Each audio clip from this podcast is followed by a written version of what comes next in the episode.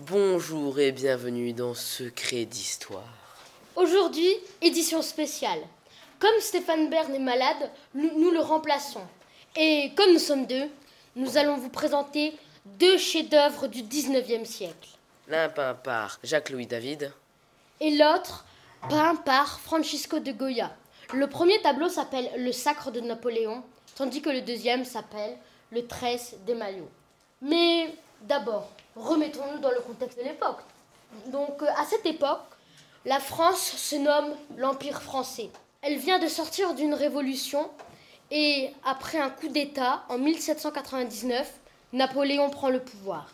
Il conquiert les pays avoisinants et devient empereur. Le premier tableau nous parle de son couronnement et de celui de l'impératrice Joséphine. Mais quelle est la fiche d'identité de ce tableau? C'est une, euh, ce tableau est une huile sur toile. Il mesure en largeur 9 mètres 7 et en hauteur 6, 6 mètres 2. Ce, ta- ce tableau euh, commença à être peint en 1804, date du couronnement de Napoléon, et il fut fini en 1808. Jacques-Louis David mit 4 ans à le réaliser. Mais ce tableau cache un secret, et c'est ce secret que nous allons vous dévoiler aujourd'hui. Mais d'abord, euh, regardons attentivement ce tableau, et, nous pou- et quand nous- nous le regardons attentivement, nous pouvons voir que Jacques-Louis David a utilisé plusieurs procédés pour mettre en valeur Napoléon. Il a utilisé le premier procédé qui est d'utiliser les jeux de lumière. Ces jeux de lumière sont que dans tous les côtés, Donc on les voit de tous les côtés, là, là, là, et comme par hasard, ils se, rejoignent à un même point, c'est Napoléon. Il a aussi utilisé d'autres procédés, comme voyez-vous le dos de Joséphine? Quand nous passons par le dos jusqu'à la tête, une ligne se forme et elle va jusqu'à Napoléon une fois de plus. Mais quelque chose nous intrigue. Pourquoi le pape est-il assis au milieu de couronner l'impératrice?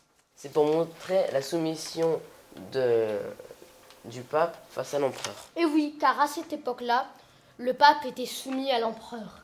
Mais nous pouvons voir qu'il fait un signe de bénédiction.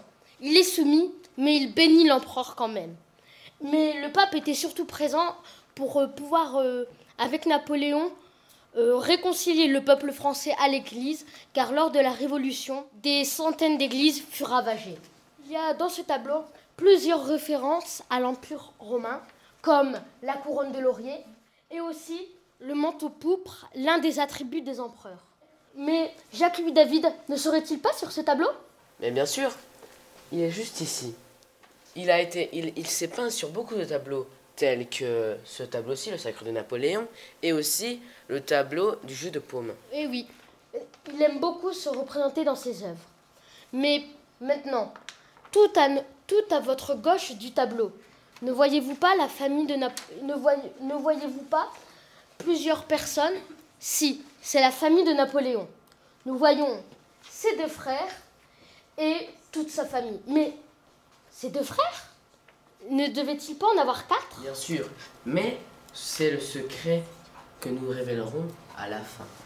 Maintenant, nous allons vous présenter un autre tableau. Ce tableau ne représente pas la gloire de Napoléon, mais les atrocités qu'il a commises. Voici le 13 des maillots de Francisco de Goya. Oui, nous voyons le jeu de lumière qui va vers un seul homme, un homme habillé en blanc, une couleur qui réfléchit aussi, elle, bien la lumière. Mais quelles sont les dimensions de tableau et quelle est la technique utilisée? Ses dimensions euh, en hauteur est de 2,66 m et en largeur est de 3,45 m. C'est beaucoup plus petit que le sacre de Napoléon. C'est sûr, mais, mais ça reste une belle œuvre. Oui. Et il a été peint quand en fait ce tableau? Il a, il a été fait en 1814, quelques années après. euh, Après euh, l'événement qu'il y a eu lieu. Car euh, le roi Ferdinand commanda ce tableau à Francisco de Goya ainsi qu'un autre qui s'appelle le Dos de Mayo. Mais revenons à ce tableau. Voyez-vous ces hommes de dos pointant leurs fusées vers la populace espagnole? Ce sont, des militaires, des militaires français. Nous ne voyons pas leur visage. Tous les militaires français qui étaient présents le firent et c'est une atrocité. Derrière, nous pouvons voir une ville aussi. Nous voyons aussi plusieurs corps au sol. Mais maintenant, nous allons vous dévoiler le premier, le, secret de cette œuvre. Nous allons venir à l'homme en blanc. Ne vous, intrigue-t-il pas? Il est au milieu de tableaux. Eh bien, eh bien, si, il peut vous intriguer, car il est une référence oh, à Jésus, qui fut pour les chrétiens le martyr.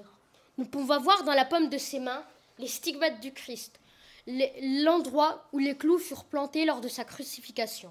Maintenant, quittons Madrid pour retourner à Paris et vous dévoiler le secret de ce tableau. Laetitia, la mère de l'empereur, qui est représentée au milieu de ce tableau, n'était pas présente le jour de la cérémonie. Pourquoi cela? Le secret, c'est que Napoléon euh, doit choisir des successeurs s'il meurt. Et, et, les successeurs sont bien sûr ses frères ou ses enfants. Mais Napoléon n'a pas d'enfants. Mais par contre, il y avait quatre frères. Mais il n'en avait choisi que deux, car il semblait que les deux autres étaient bien trop immatures.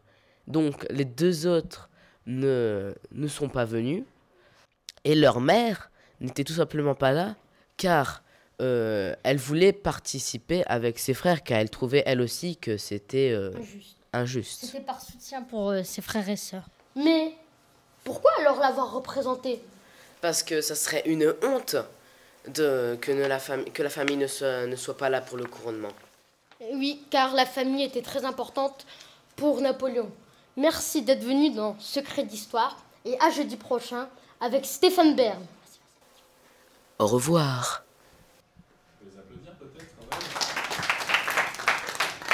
Alors, je laisse tourner pour les interventions. Tiens là, euh, alors tu, tu, peux diriger le micro vers Andy qui veut intervenir. Andy. Personnellement, je trouve que c'était bien détaillé. Vous avez bien parlé des deux tableaux. Vous avez bien, vous avez bien fait euh, la suite par rapport euh, au sacre, puis après au 13 des maillots. Et je trouve que je trouve que c'était bien d'avoir gardé le, le, petit truc avec euh, ses frères euh, et sa mère euh, pour la fin comme petite surprise. Un point négatif, je trouve juste que par rapport au juste à la fin, vous auriez pu montrer vite fait c'était qui ses frères sur le tableau. Vite, vite fait bien voir qui c'était. Il y avait le ton et l'expression orale et puis qu'est-ce qu'ils ont réussi à faire À ne pas lire leur texte. Voilà, ils n'avaient pas de texte. Chapeau, sans filet. Alors effectivement, le problème, tu peux te rapprocher si tu veux. Le problème, pas trop, hein, parce que je parle fort, tu peux rester comme ça.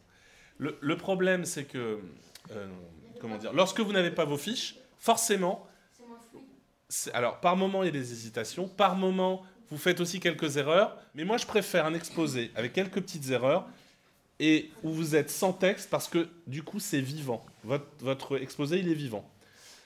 Peut-être quelque chose à travailler lorsqu'on est en binôme néanmoins, c'est vraiment veiller à la répartition de la parole. D'accord? Par moment c'était équilibré, à d'autres c'était un peu déséquilibré. D'accord? Mais globalement c'était un très bon exposé.